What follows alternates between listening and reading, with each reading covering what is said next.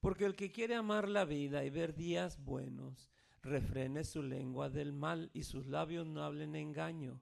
Apártese del mal y haga el bien, busque la paz y sígala, porque los ojos del Señor están sobre los justos y sus oídos atentos a sus oraciones, pero el rostro del Señor está contra aquellos que hacen el mal. Oremos. Padre, te damos gracias por el privilegio maravilloso que nos das de estar aquí reunidos unánimes, Señor, en comunión, esperando recibir la bendición de tu santa y bendita palabra y la bendición que tengas por tu Espíritu para nuestros cuerpos, Señor.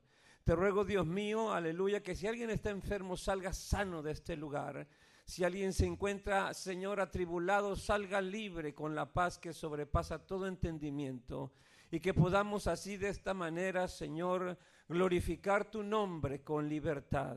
Háblanos, Señor, en el poder de tu Espíritu. No permitas, Dios mío, que de mis labios salgan palabras humanas, sino que seas tú acomodando lo espiritual a lo espiritual. En el nombre de Jesús. Amén.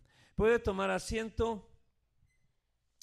Y vamos a tener un mensaje que le he puesto eh, por título Pasos para ver días buenos. Pasos para eh, ver días buenos. Y no sé usted, pero creo yo que a mí me gustaría tener siempre ver días buenos a mi alrededor.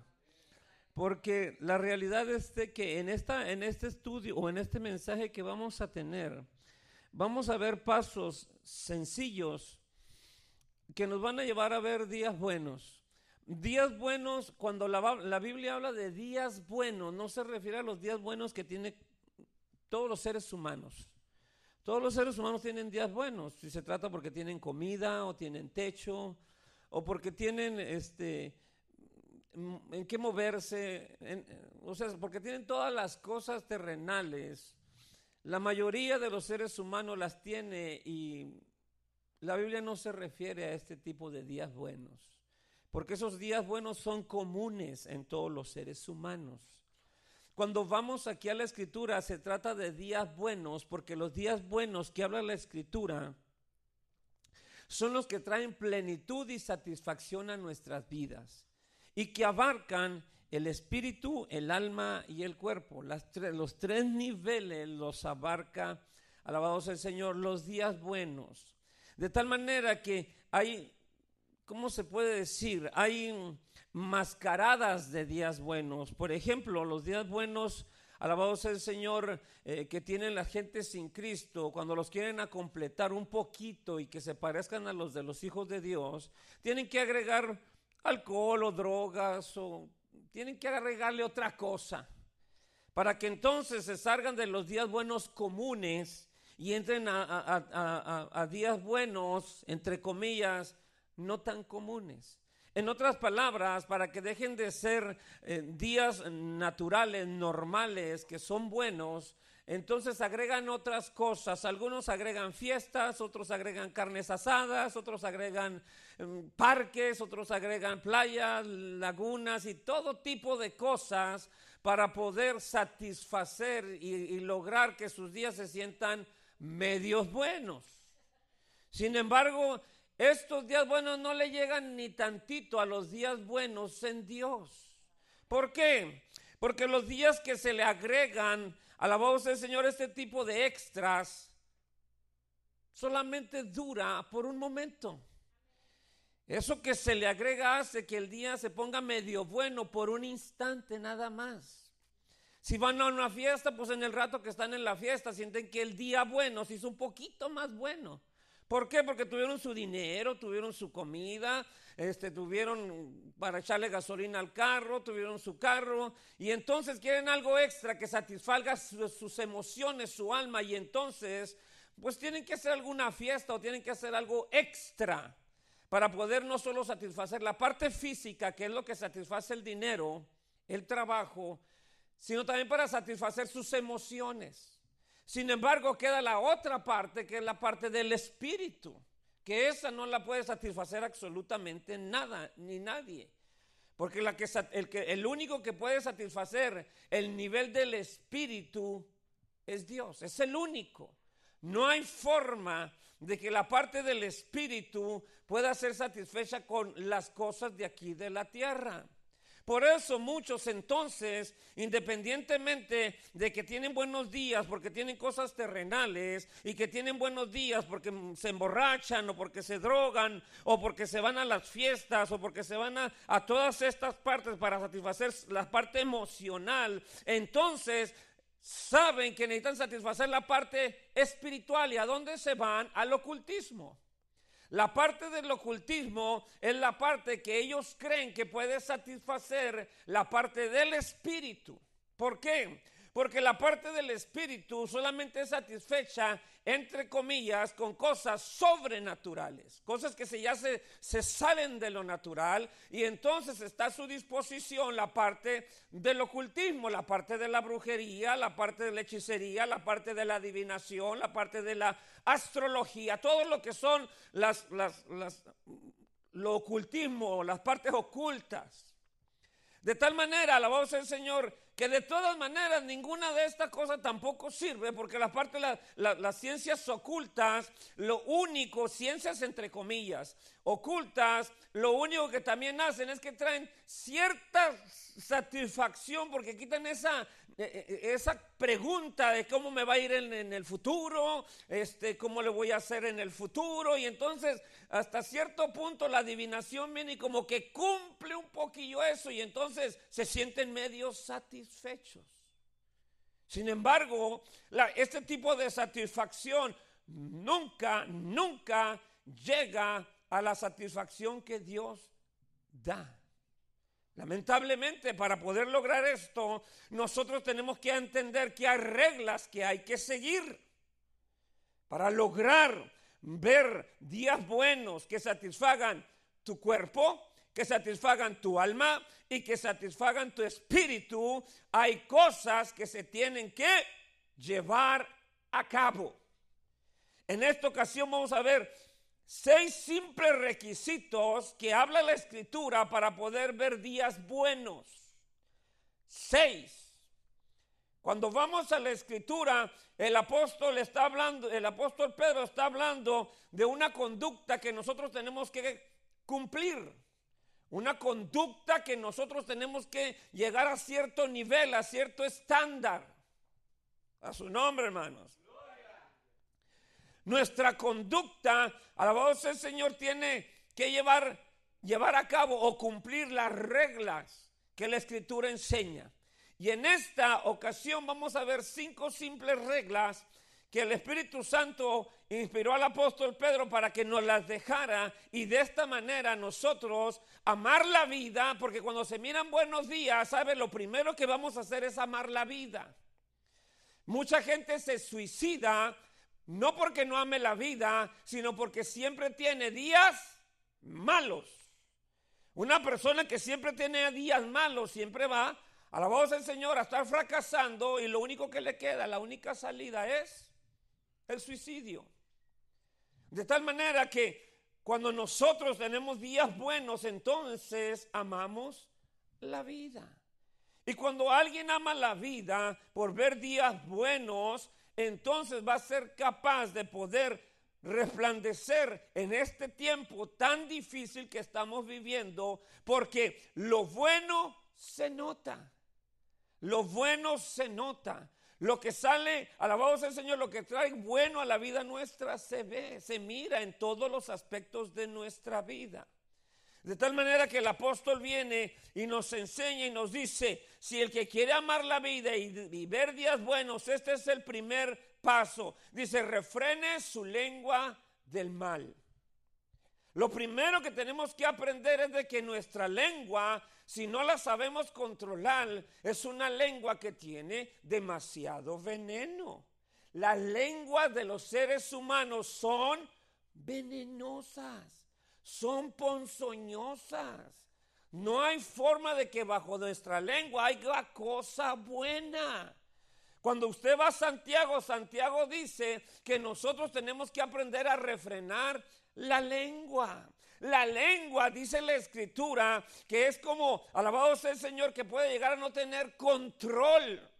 dice que las grandes naves pueden ser dominadas por un timón pequeño, pero la lengua es algo tremendo. La Biblia dice que la lengua inflama, la lengua inflama la rueda del infierno.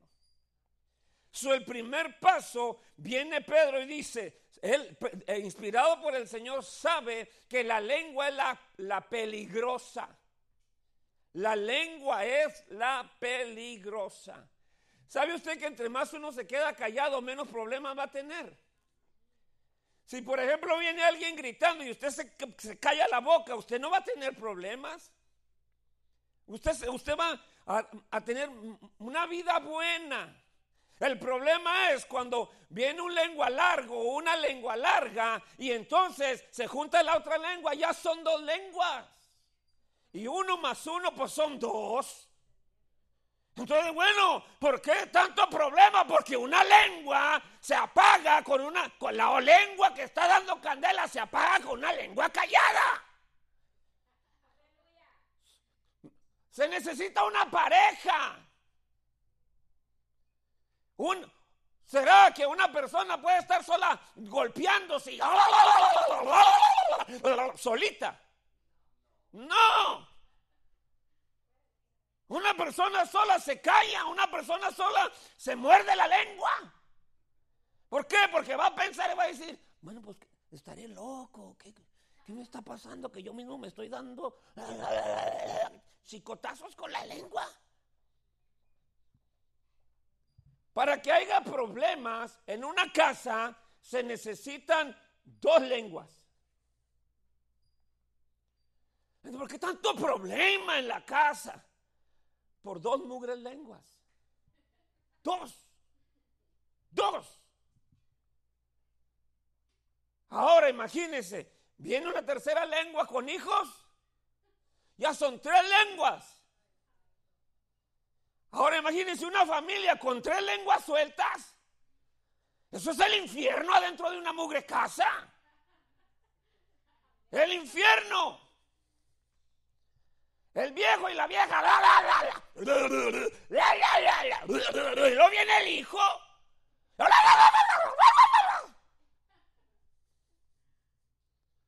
Lo primero que se va de ahí es la paz. Ya no hay nada. Nada. ¿Y qué día bueno es ese?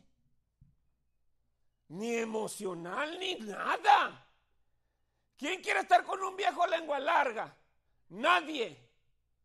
¿Quién quiere estar con una vieja lengua larga? Nobody. Ahora, ¿qué se necesita? Refrenarla. Refrenarla. Mordérsela. Mm, sacarla bien, toda la lengua. Cuando quiera hablarse y entonces apachurrársela con los dientes. Uno dice, cuente hasta 10. No, esa fórmula ya no funciona. Cuenta hasta 10. No. Ya no funciona. Ahora es morderse la lengua. Agarrarlo bien recio. Y cuando quiera moverse la lengua, apretarla, no, bien apretada. La lengua es causante de muchas desgracias. ¿Sabía usted que muchas muertes son por la lengua? Sin nada. Nada, ninguna causa, ninguna razón, simplemente por una lengua. Por uno que no se pudo callar, quedar callado, le, se quiso hacer el valiente con el otro, el otro le sacó la pistola y lo mató. La lengua.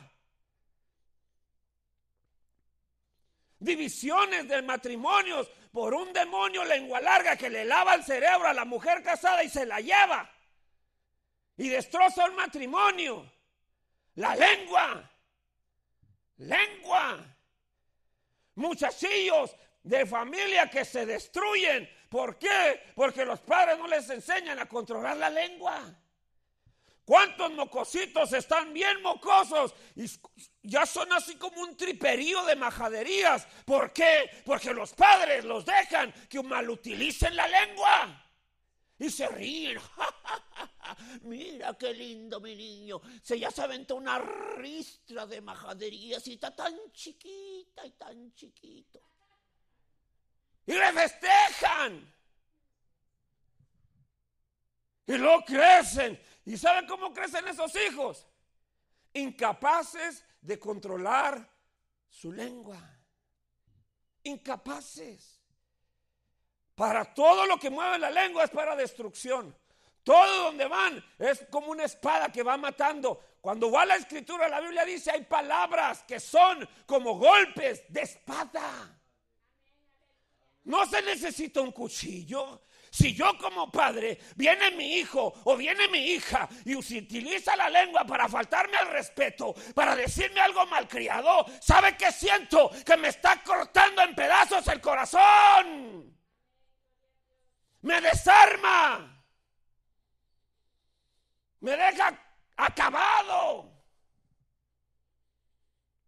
La lengua es lo que está trayendo destrucción a la tierra. La lengua. Ve a los políticos que utilizan el pie, las manos, la lengua.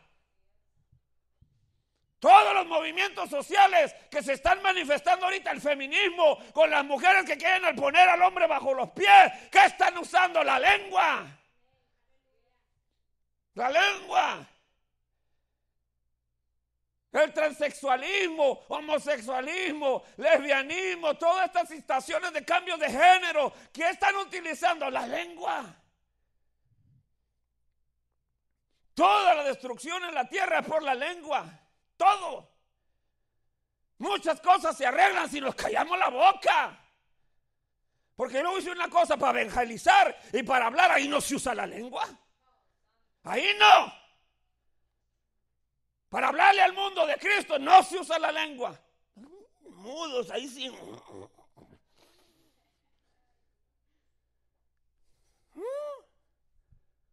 La lengua. La lengua. Con la lengua podemos levantar o con la lengua podemos destruir. Con la lengua.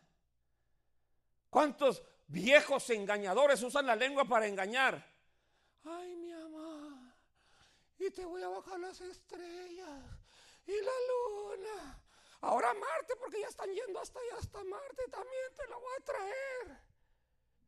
¿Y si les bajan las estrellas? ¿Sí se las bajan? ¿Sí se las bajan? Pero a garrotazos. A patadones. las estrellas sí te las estoy bajando, hombre. Que no ves cada vez que te doy, no las ves. ¿Mm? La lengua. La lengua. Gente que dice, pues, ¿cuál brujería, hermano? ¿Cuál brujería? ¿De dónde es la brujería? ¿Por qué brujería?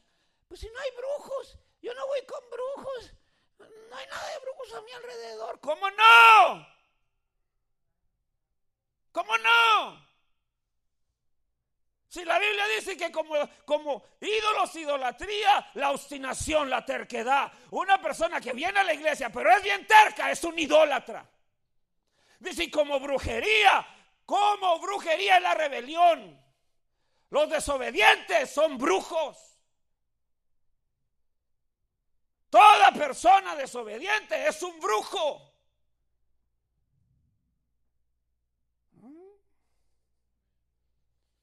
Entonces, el Espíritu Santo viene y dice, porque hay brujos. Y dice, ¿quieren ver a la bruja con las narices así y con así una gran gorra? ¡No!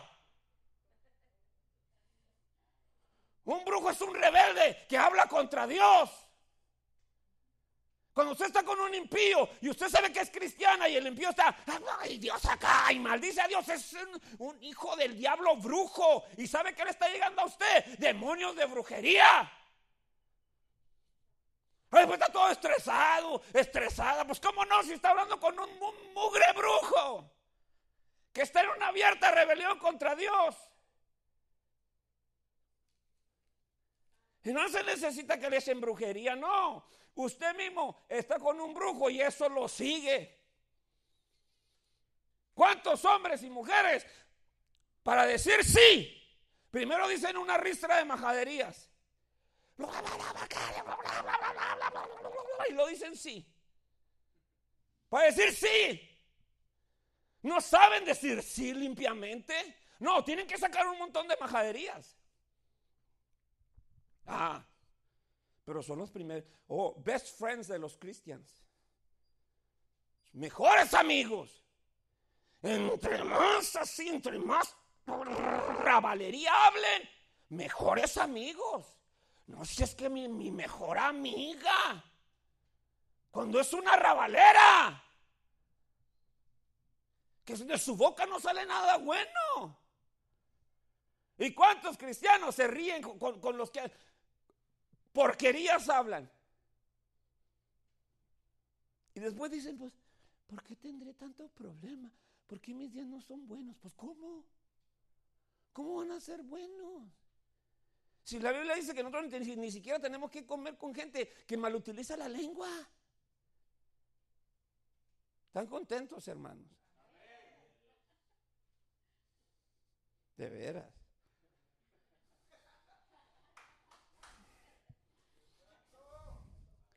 Me faltan cinco. Apenas es una regla, me faltan cinco. Así es que amarres el cinturón. Amárrese la lengua. Si no puede, ¿sabe qué le recomiendo? En la mañana, en cuanto se levante, póngase una liga. De esas liguitas chiquitas. Hasta atrás, así.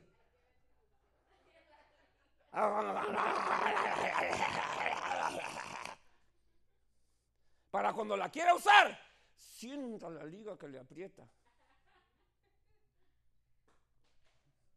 Un montón de cosas se quitan, un montón de problemas se quitan cuando se, cuando se sujeta la lengua. Pues es que para ver broncas se necesita la lengua. Para ver guerras se necesita la lengua. ¿Por qué cree usted que, que se inventó los walkie-talkies en la guerra? Los medios de comunicación en la guerra. ¿Por qué no ojos? ¿Acaso no está el soldado allá que lo están bombardeando y no está la marranada de comunicación ahí? Estamos en tal latitud, en tantos grados al norte, tantos al este, tantos al noroeste. Avienta la, bomba, nomás no caiga aquí, que aviente al full. No. Y no caen las bombas exactamente donde les están diciendo las coordenadas. Pero ¿qué utilizó el hombre para salvar su vida? La lengua. La lengua puede servir para ser su aliado o su enemigo. Sí. Porque mire, está la vieja, si está la vieja trompuda.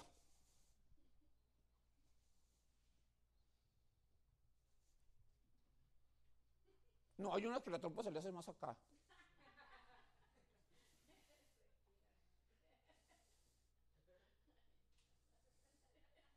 ¿No le está viendo la trompa?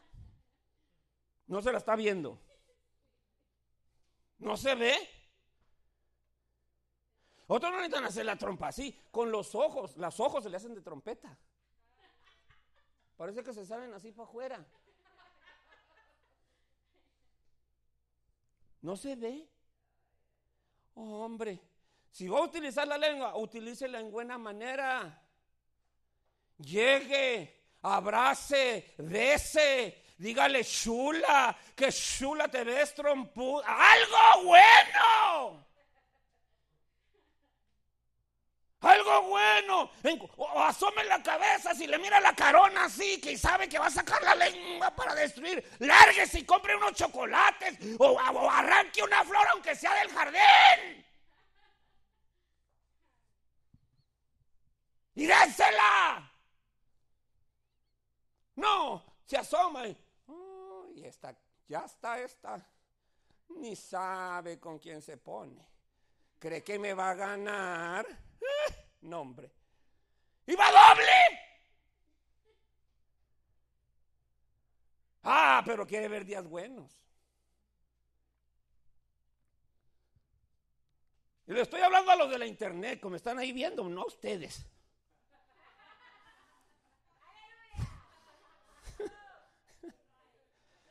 Y le voy a aventar, ya no le doy más de la lengua. Refrene su lengua. Refrénela.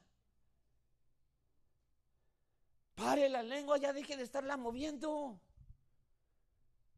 Sus días pueden ser excelentes si para la lengua, si deja de estar oyendo lenguas maldicientes y malcriadas y, que se rebelan contra el Señor.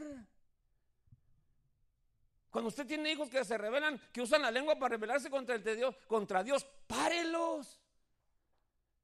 Cállelos. Porque si no quiere un hijo venir a estar en las cosas del Señor, ser cristiano, está bien. Pero una cosa es que no quiera estar siendo en cristiano, como cristiano, y otra cosa es que venga y hable contra las cosas de Dios.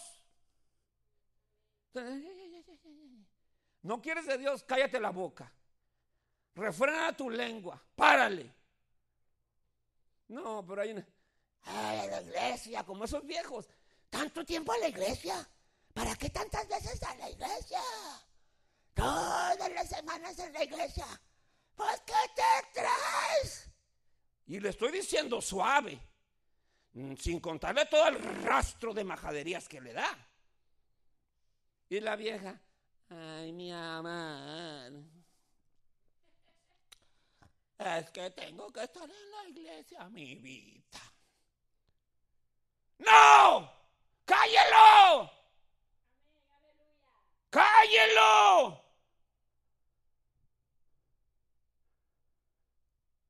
Porque Dios, si usted sirve a Dios, Dios es más grande que su viejo o que su vieja.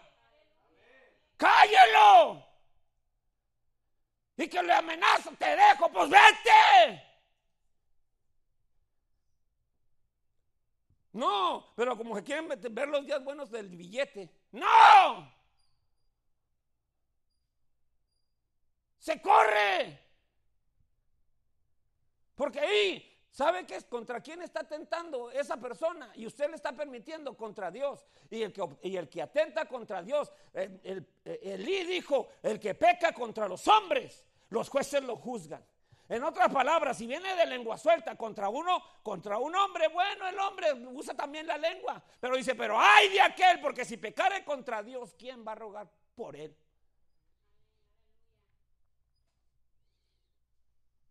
No. Las lenguas hay que controlar. La mía primero. Controlar mi lengua. Y cuando yo controlo mi lengua, hey, no. ¿Quieres usar tu lengua mal? Úsala a ver dónde.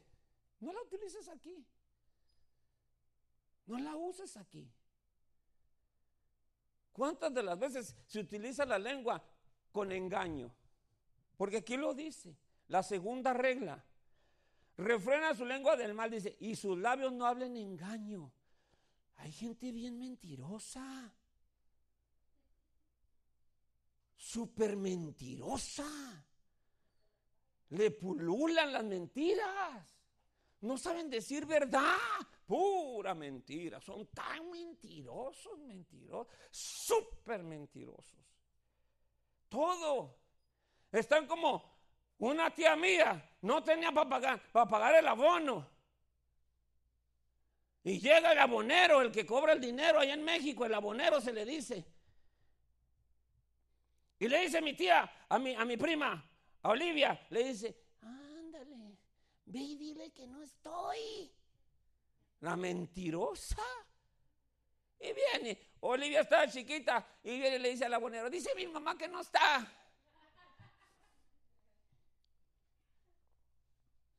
mentirosos, engañadores.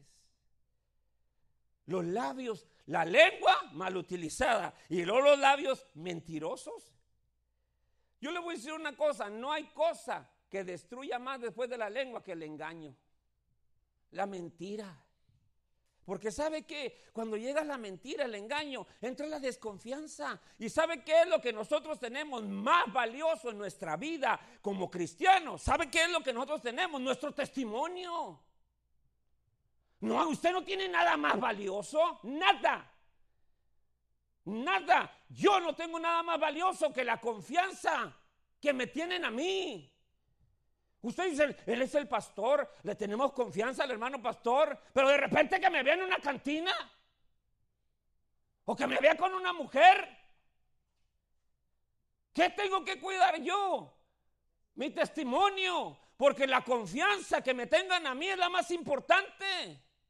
Y la confianza no se gana, alabado sea el Señor, sino a través de un buen testimonio. ¿Y cómo es un buen testimonio? Siempre siendo veraces, hablando la verdad, aunque duela, aunque cale, aunque no le guste, pase lo que pase, es decir la verdad. En México decimos la neta, hay que decir la neta. ¿Ah? Viene, le está maltratando el viejo. ¿Por qué estar aguantando? Cuando usted, cuando la gente se queda callada y sigue que dice queriendo al viejo maltratador, se está engañando a sí misma. Eso es engaño, eso es mentira. Está destruyendo al viejo, no, se está autodestruyendo. ¿Por qué? Por no decir la verdad. Por no decir la verdad, ¿sabes qué? Lo que tú estás haciendo me está destruyendo. Y si tú sigues así, mira, aquí se rompió no una taza, toda la vajilla. Y cada quien por su lado. ¿Ah? Engaño, engaño, engaño, engaño. Mentira. Hombre, mentiras hasta bien chiquilla. Se largó la vieja arroz. ¿Dónde andabas, vieja? En ninguna parte. Ay, salí a dar una vueltecita. Se largó arroz. ¿Qué cuesta decir? Me largué al mall. Ay, me fui al mall porque no tenía ganas de estar aquí en la casa. ¿Qué cuesta? ¿Cuántas veces son mentiras simples? Pero qué? Esa mentira es como un ratón que va haciendo y haciendo y haciendo y haciendo. ¿Y sabe qué se pierde? Lo más valioso en una pareja, en una familia, la confianza. Porque si el hijo le miente y le miente y le miente, ¿qué, ya no le tiene confianza? Una vez mi niña, la mayor, ahorita tiene 36 años, estaba chiquita y estaba llorando y a mí Dios me mostró que andaba jugando a esos encantados, de esos que se agarran así cuando van corriendo y cuando ya los tocan, así se llaman los encantados. Pero yo veía que había mocosos que le agarraban las nalguitas, las caderitas así, en la visión. Y la saqué, la. Mamita, usted está jugando con muchachillos muy mal criados, impíos. Usted está jugando. No, papi, sí.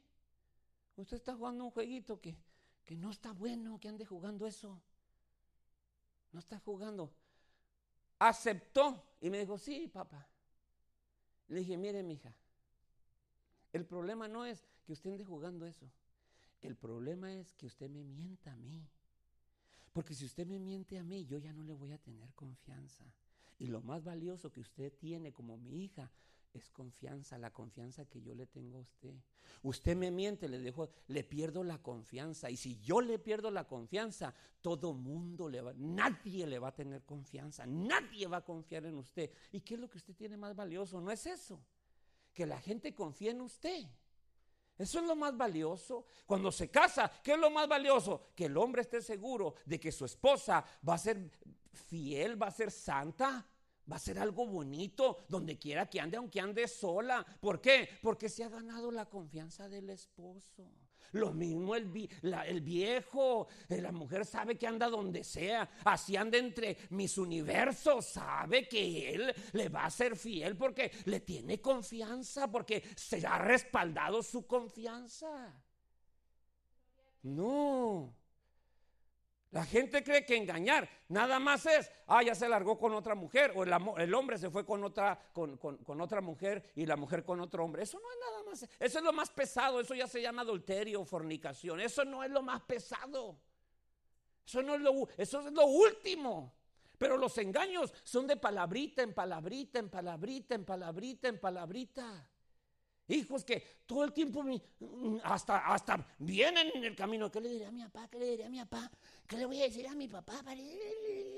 Inventando el engaño para, que, para engañar al papá. Y viene el papá, si no es espiritual. Ok, hijito, está bien. No lo vuelva a hacer, mi hijo, avíseme. Y el mocoso cree que ganó. No ganó. Primero perdió porque fue un engañador. Segundo, porque está traicionando la confianza de su papá. Y está creciendo y un día va a recoger lo que sembró.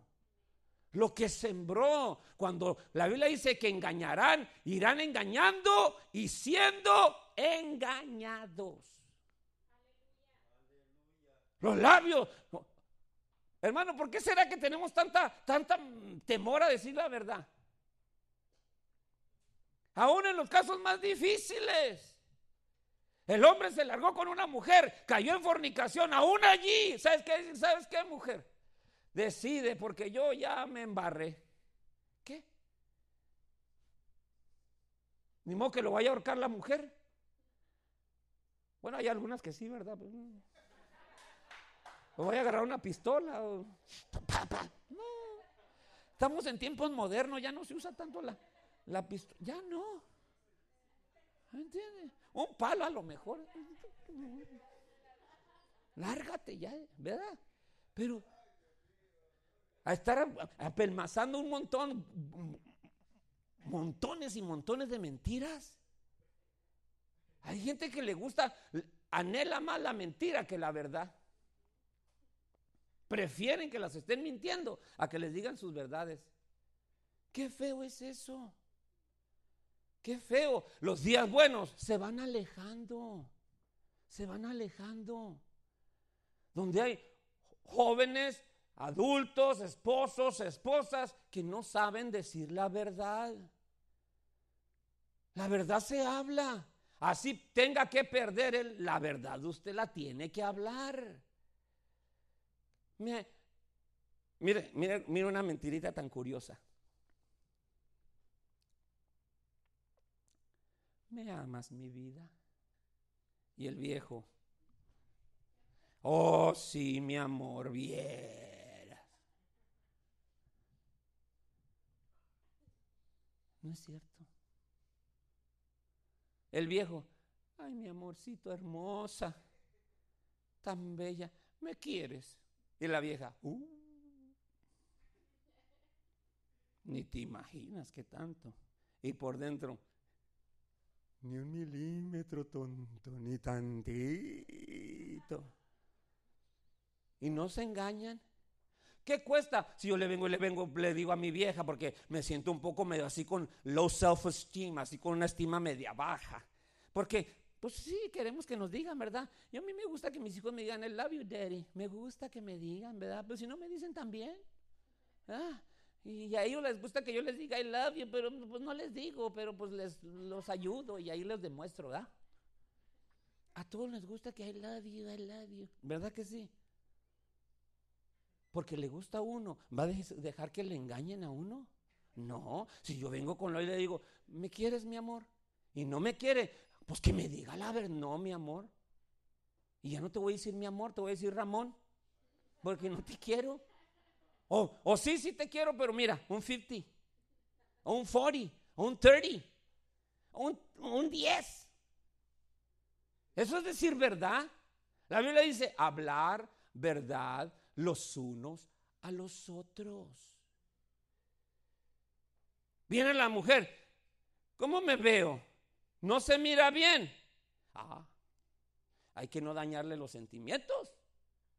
¿Te ves? No, hombre. Una Barbie no es nada en comparación de ti. Pero por dentro el viejo.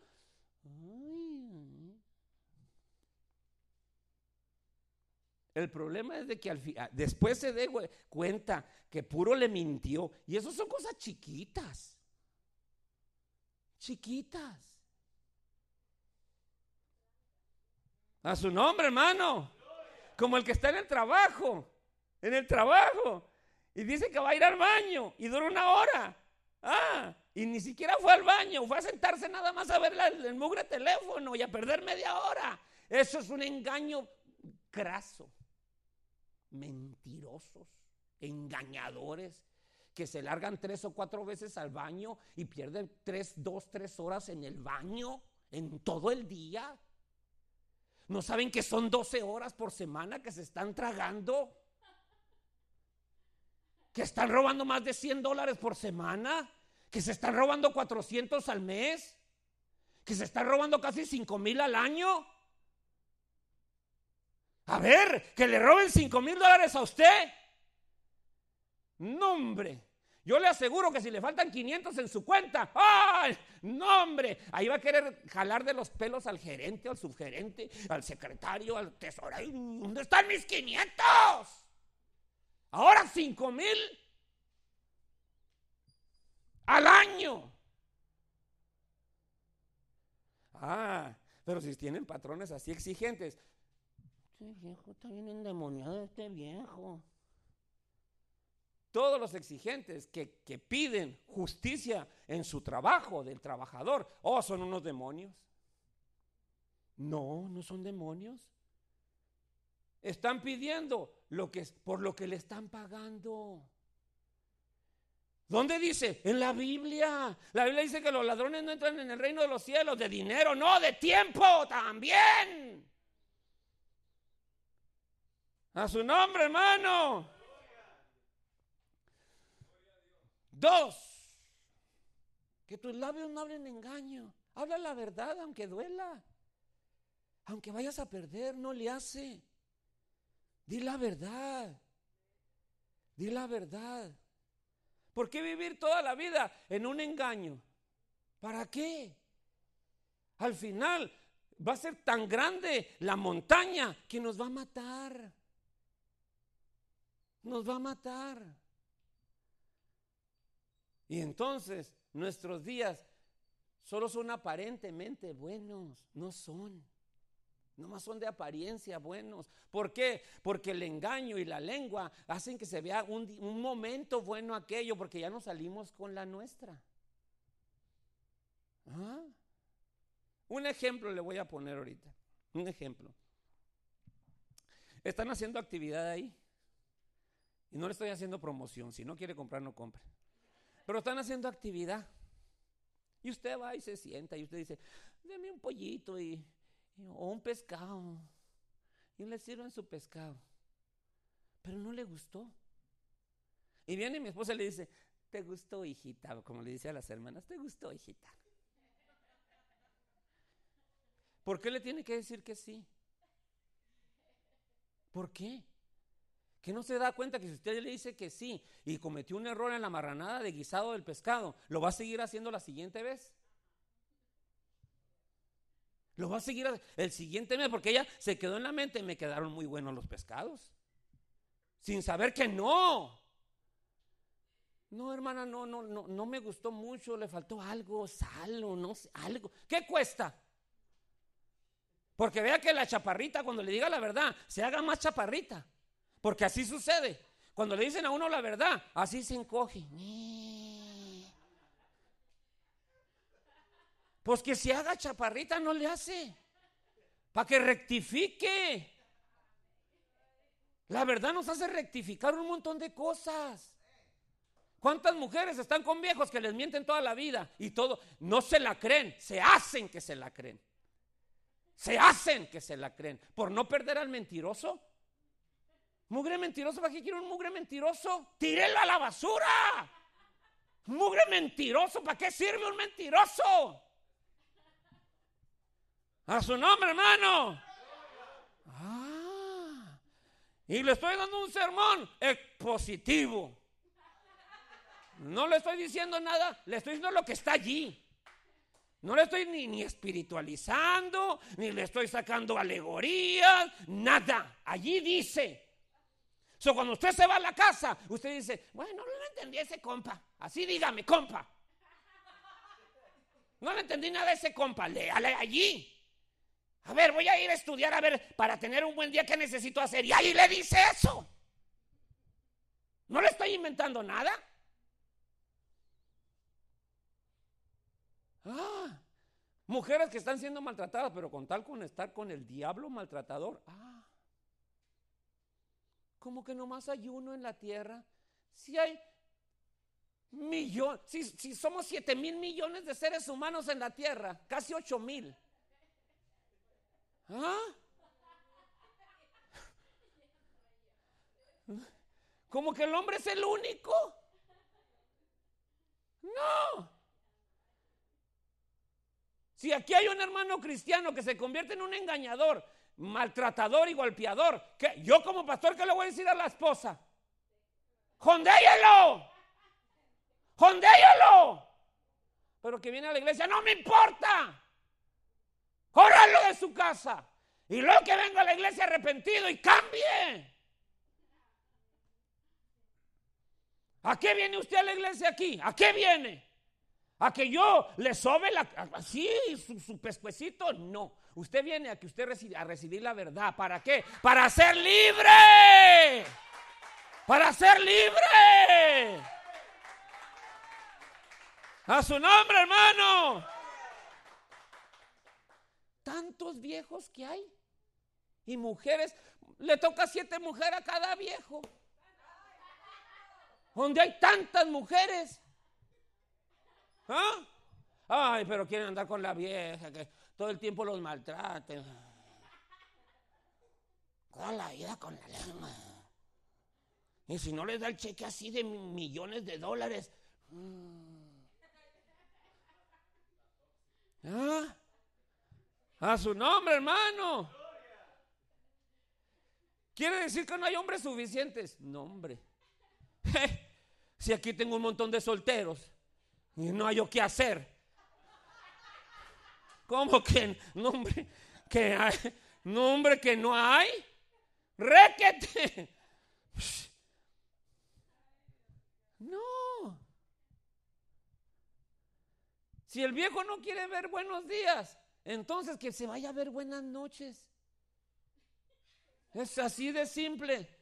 Así se trata. ¿Qué viejo? ¿No quieres ver buenos días? Vete a ver buenas noches. Porque aquí yo quiero buenos días. No quiero más ver todas las duras tinieblas todos los días. ¿Está loco? Lárguese usted. A su nombre, hermano. Ni no le sigo. Esta es la segunda regla. ¿Cuál es la primera regla? Detenga la lengua. Segundo, no permita que sus labios sean mentirosos, hablen engaño. Párele, no, no engañe. Ni engañe ni sea engañado. Diga la verdad. Diga la verdad. Lo que le duele, diga que le duele. Lo que le gustó, diga también. Pues si algo le duele, ¿cómo va a quedarse así callado? No. No. Le aseguro que le va a ir bien. Hay gente que le tiene miedo a la soledad. No le tenga miedo a la soledad. No le tenga miedo.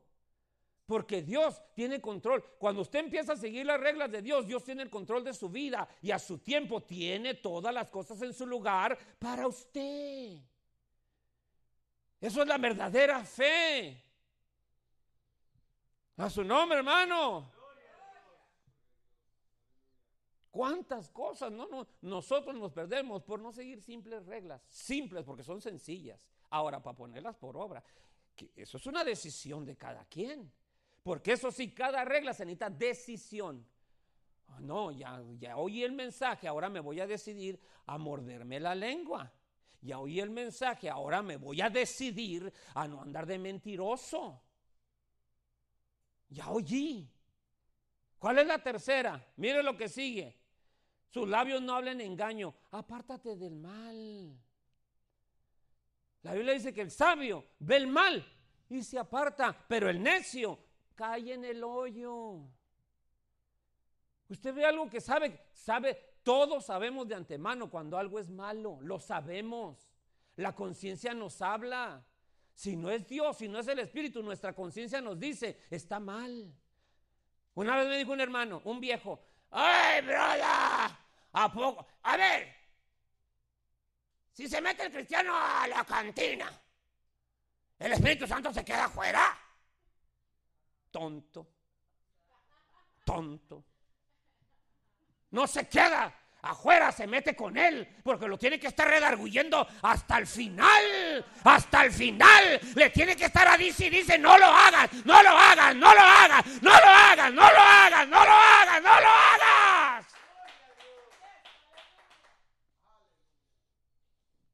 Apártate del mal. Apártate. ¿Ves algo que está mal? Apártate. ¿Ves algo que te va a dañar? Aunque sea bueno, apártate. Aléjate de lo malo. Porque lo malo, quizá al principio te sepa dulce, pero después te va a amargar como ajenjo. Lo malo, casi todo lo malo al principio sabe bueno, pero al final es amargoso. Cuando nosotros vemos que algo es mal, apártate de lo malo, apártate del mal. ¿Acaso usted no ve cuando va a venirse una contienda? No se ve el mal, que ya está allí. Ahí se ve. Cuando ya se va a empezar, en cuanto le hace. Ya no necesita que haya una palabra, en cuanto le hace. Si el mal luego, con que gruña se sabe que es mal. Luego lo se sabe. Ya. ¿Qué hace? Hombre, me voy. En cierta, estaba, cuando estaba pastoreando yo Las Vegas, un hermano, pues yo veía que casi no tenía trabajo, pero llegaba a las nueve de la noche a la casa. Todos los días a las nueve, diez de la noche. Ah, qué raro. Y orando yo por él. Orando por él, orando por él. Le dije, Señor, pues, ¿por qué el hermano, pues si ni tiene trabajo y todo el tiempo llega a las diez de la noche a su casa? ¿Por qué? ¿Por qué llegará siempre tan tarde? Viene a la iglesia y cuando llega, llega hasta, hasta sucio todavía, como que trabajó, pero no tiene trabajo. ¿Por qué? Porque yo le, le pregunté al, al, hermano si tenía tantísimo trabajo y me dijo, no, hermano, no tiene. Pues yo le pregunté a Dios. Le dije, Señor, pues ¿por qué? ¿Qué pasa con este brother? Pues si yo, yo cuando trabajo, no, hombre, me dan ansias que no llego a mi casa a darle el beso a mi chaparra y a ver a mis hijos. Pues ¿cómo? ¿Y este? ¿Y sabe qué me dijo el Espíritu Santo? Dijo, hay tanta contienda con su mujer en su casa que prefiere hacerse loco todo el día hasta las 10 de la noche para llegar cuando ella ya esté dormida. Sabio el muchacho. ¿Qué buscaba? Apartarse del mal. Apartarse. Uno no se enreda con el mal, uno se aparta del mal. ¿Acaso José se enredó con el mal? ¿No dice la Biblia que José huyó del mal? ¿No vino la mujer a quererlo, alabado el Señor, a hacer caer en adulterio y no huyó? Y no solo fue una vez, fueron varias veces. Huyó. Cuando hay algo malo, se huye. Se huye. Y le voy a decir una cosa. ¿Sabe usted que cuando usted se une con algún malo, el malo sale libre de algo y usted que fue de metiche fue el que llevó todo el castigo. Es como cuando usted agarra un carro que no es suyo. Al dueño nunca le pasó nada y resulta que lo agarró usted y a usted se le quebró. Y salió ganando el dueño porque usted le tuvo que arreglar el carro que un día se le iba a descomponer a él en sus manos.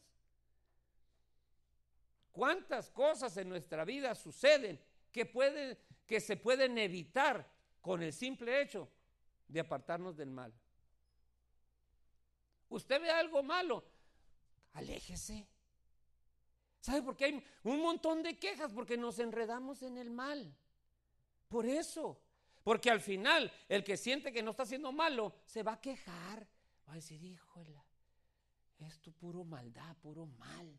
No hay nada bueno en esto. Bueno, si ya sabe que no hay nada bueno, aléjese. Hágase a un lado a un lado. ¿Cuántos hijos llegan?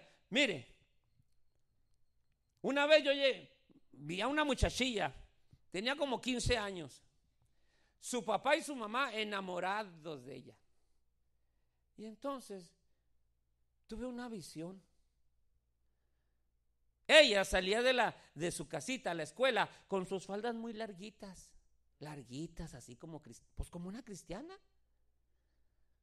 Cuando salía el papá y la mamá, en aquel tiempo unas licras, unos chores de licra, así se llaman, les decimos nosotros, licras, unas que se estiran así, plac, plac, plac.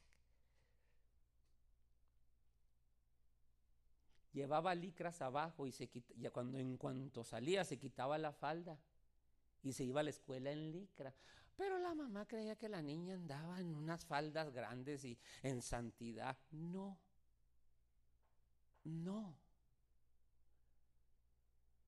Cuando yo le dije, hermana, cuide a su muchachita porque su muchachita la está engañando. ¿Qué pasó, hermano? Y me regañó. Le dije, su niña se, se encuera allá afuera. No puede ser, hermano. Y, ¿Y para qué? Le dije. Nunca más le volví a decir nada. ¿Cuánto? ¿Qué tanto tardó? Al año, la niña salió embarazadita. Cuando me vio, hermano, no me llore, hermana, a mí ni me venga con sus chillidos, oiga.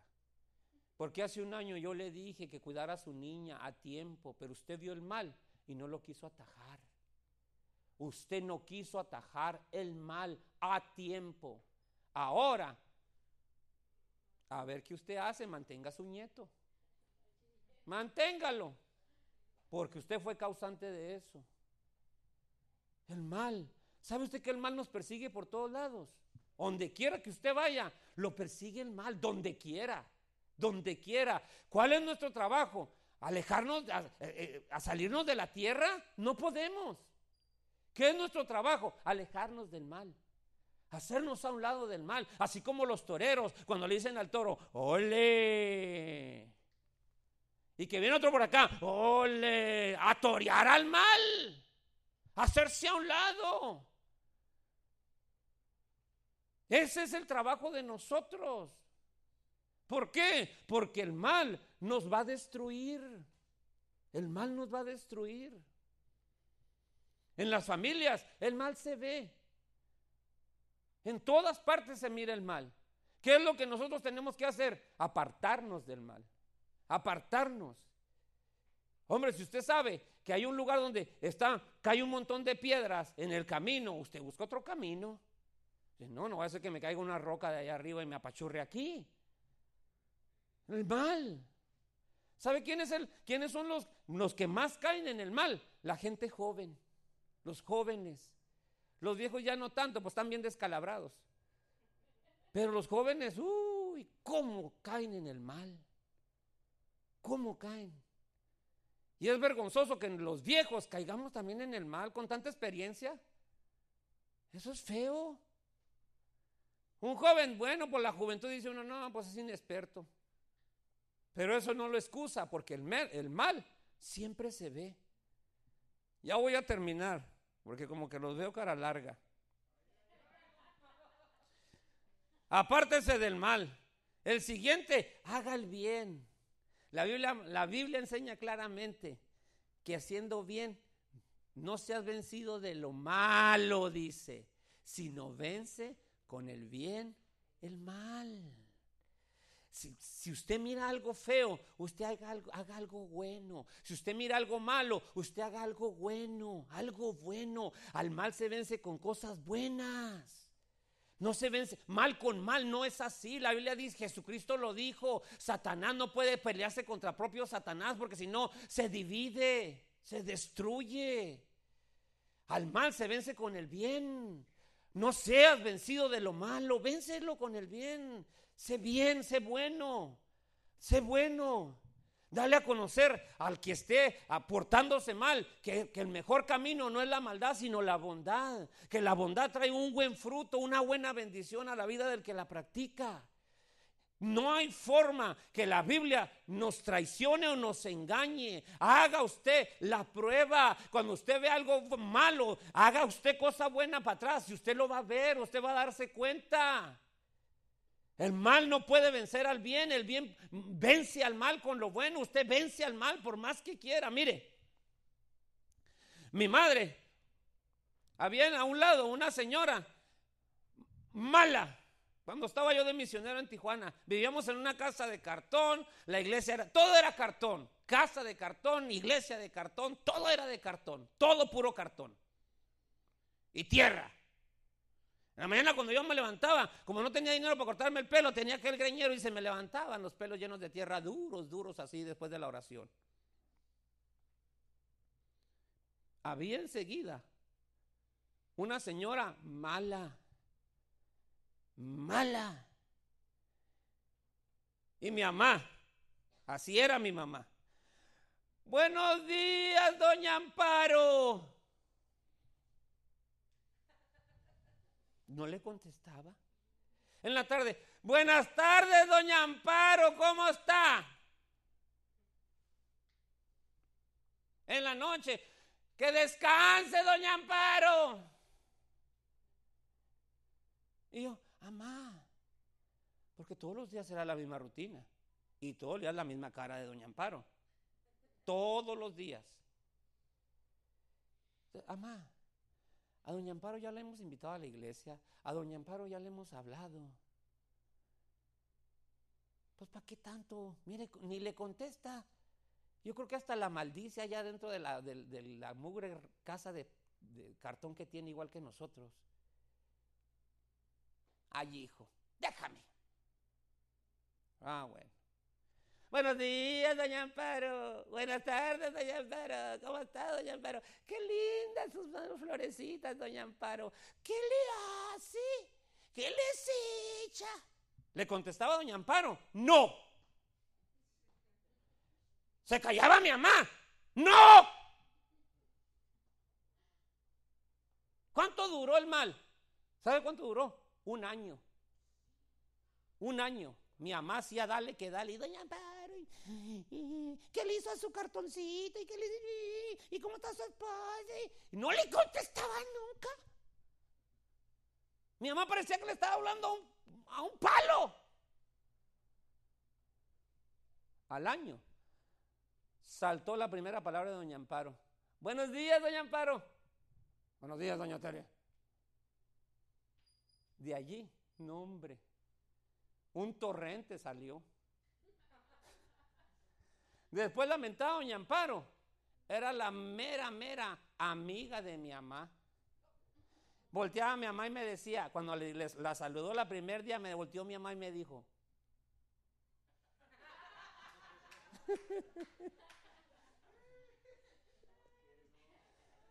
ah, el bien siempre vence al mal. El bien va a vencer al mal. Por eso la Biblia dice, si tu enemigo tiene hambre, dale de comer. Y si tiene sed, dale de beber, porque haciendo esto, ascuas de fuego amontonan sobre su cabeza. Hombre, si la vieja viene y dice, maldito, ay, yo te bendigo, mi amor, qué linda te vistes diciendo esa maldición, ay, hasta te pusiste coloradita, mi vida.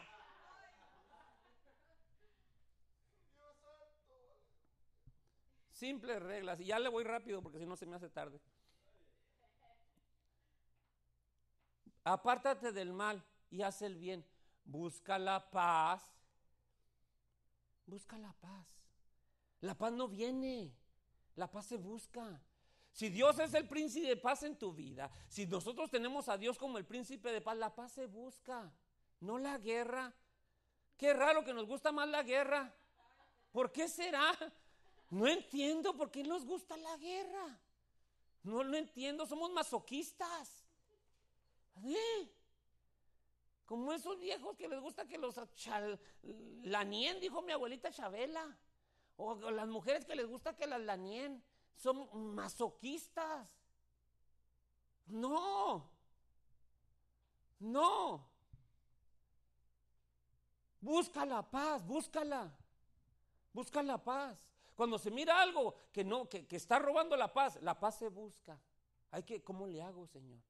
Dame palabras, dame alguna forma de poner paz en esta situación. Dame algo, dame algo, dame sabiduría para poner paz, porque aquí hay una guerra que no se soporta. Dame ciencia, dame conocimiento.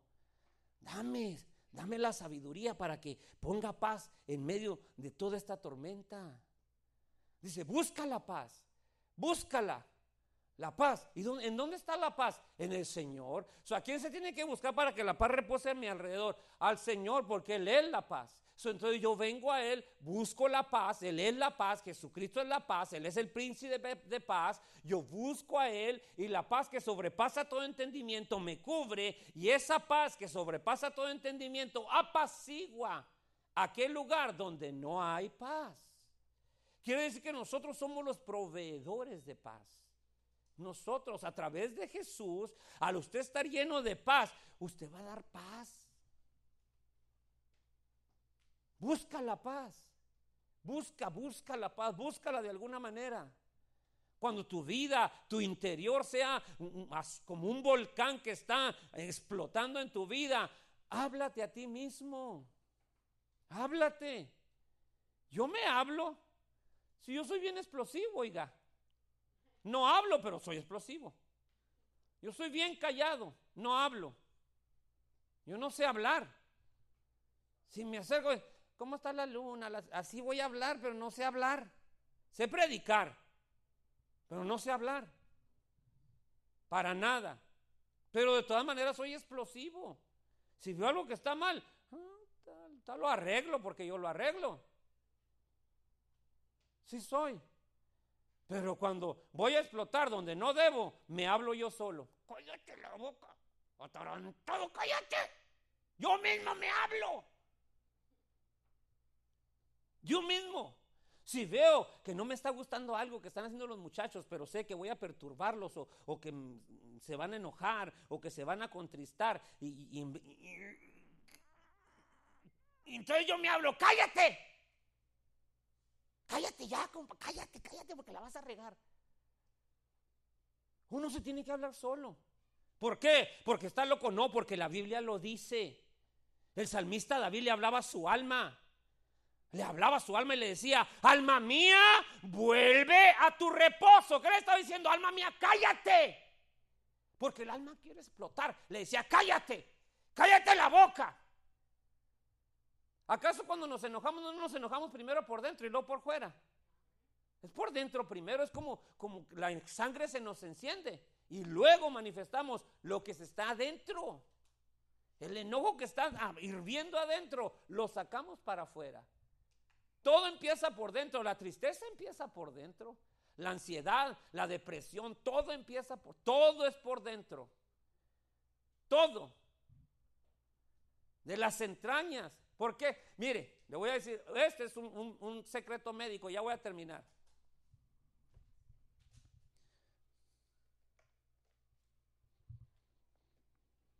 Muchos piensan que la depresión viene del cerebro, ¿verdad que sí? Pues le tengo una nueva, no viene del cerebro. Porque dicen que la depresión es un desbalance químico en el cerebro. Pues no viene del cerebro. ¿Sabe dónde viene? Del segundo cerebro. ¿Y cuál es el segundo cerebro? Las entrañas. Las entrañas. Las tripas. De aquí sale la depresión, no de aquí. Es un desbalance en las entrañas. cuando una persona está todo el tiempo bien estreñida, toda su vida está estreñida, va a padecer de la marranada esa, de depresión. Ahora, ¿qué le quiero decir con esto? El cerebro está acá, pero las entrañas están acá. ¿Sabe de dónde sale el odio? No sale de aquí. De aquí sale el enojo. Cuando usted se enoja porque pasó algo malo, de aquí sale el enojo. Y disciplina porque salió de aquí. Pero ¿sabe dónde sale el odio? De las entrañas. ¿Sabe de dónde le sale el odio a Satanás? ¿Usted cree que a Satanás le sale el odio de la cabeza? No, le salen de las entrañas. De aquí sale el odio. Cuando usted se enoja mucho, tote, ya usted que está bien enojado o bien enojada, ya no, ya no es la cabeza, ya es las entrañas, ya de aquí. Y hasta aprieta la No es la panza, ¿acaso es el cerebro que lo apachurra? Es la panza. Son las entrañas. Se encogen de coraje. el, el, cerebro nunca se encoge de coraje. La panza es la que se, la que se retuerce. ¿Por qué? Porque ahí sale el odio. Mucha gente está enferma porque toda la vida está llena de coraje, de enojo, de odio, de aquí de la panza. A su nombre, hermano. Sí. La Biblia es el manual de la verdad. Usted quiere tener buenos días. La razón es simple. Cuando nosotros seguimos esta regla, la Biblia dice, los ojos del Señor van a estar siempre sobre usted y su oído del Señor siempre va a estar atento a sus oraciones. Cuando usted sigue estas reglas, Dios va a ser su cobertura, Dios va a ser su protector, Dios lo va a bendecir su entrada y su salida, Dios lo va a proteger contra el mal, Dios todo va a ser, todo va a ser un, muro de protección a su alrededor, simplemente siguiendo estas reglas. Pero usted no las siga, váyase de aquí. Y usted juzgue a loco al Señor. Y usted, ese narizón está loco. Ah, está loco. Yo hago mi vida y hago lo que me dé la gana muy bien.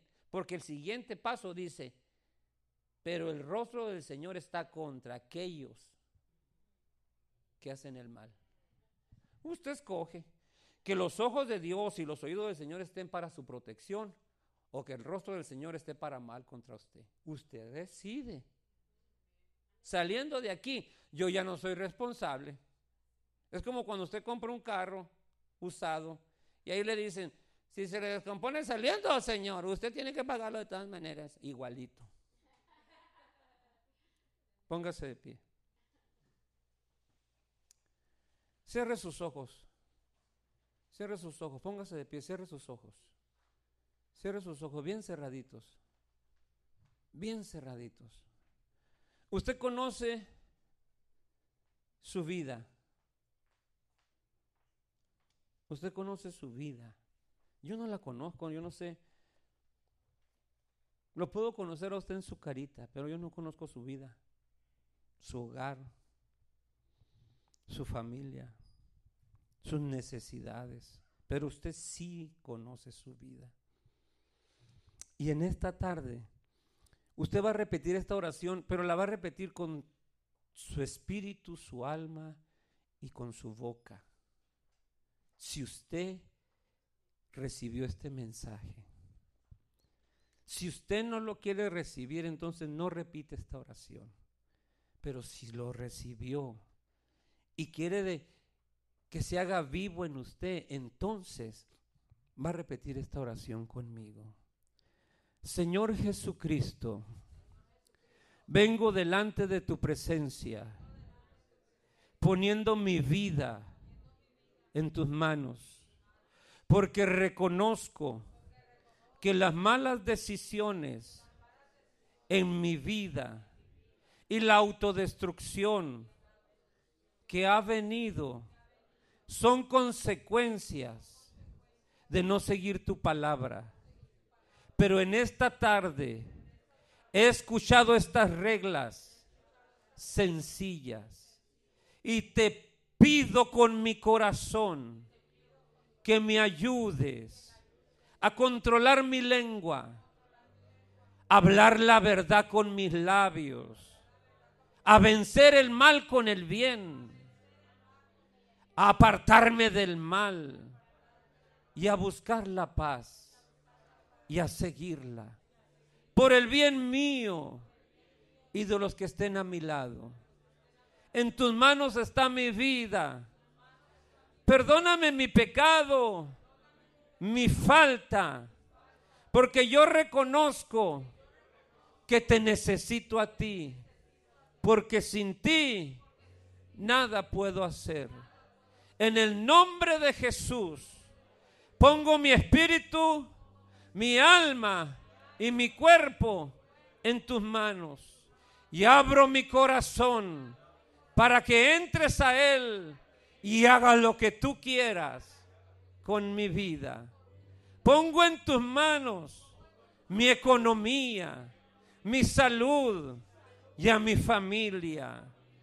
Y creo que tú eres Dios y que todas las cosas las vas a acomodar a su tiempo. Cubro con tu sangre preciosa este voto y esta oración. Y creo que me vas a ayudar a ser vencedor. En el nombre de Jesús. Amén. Adoremos al Señor ya para irnos con esta alabanza que dice, en el nombre de Jesús.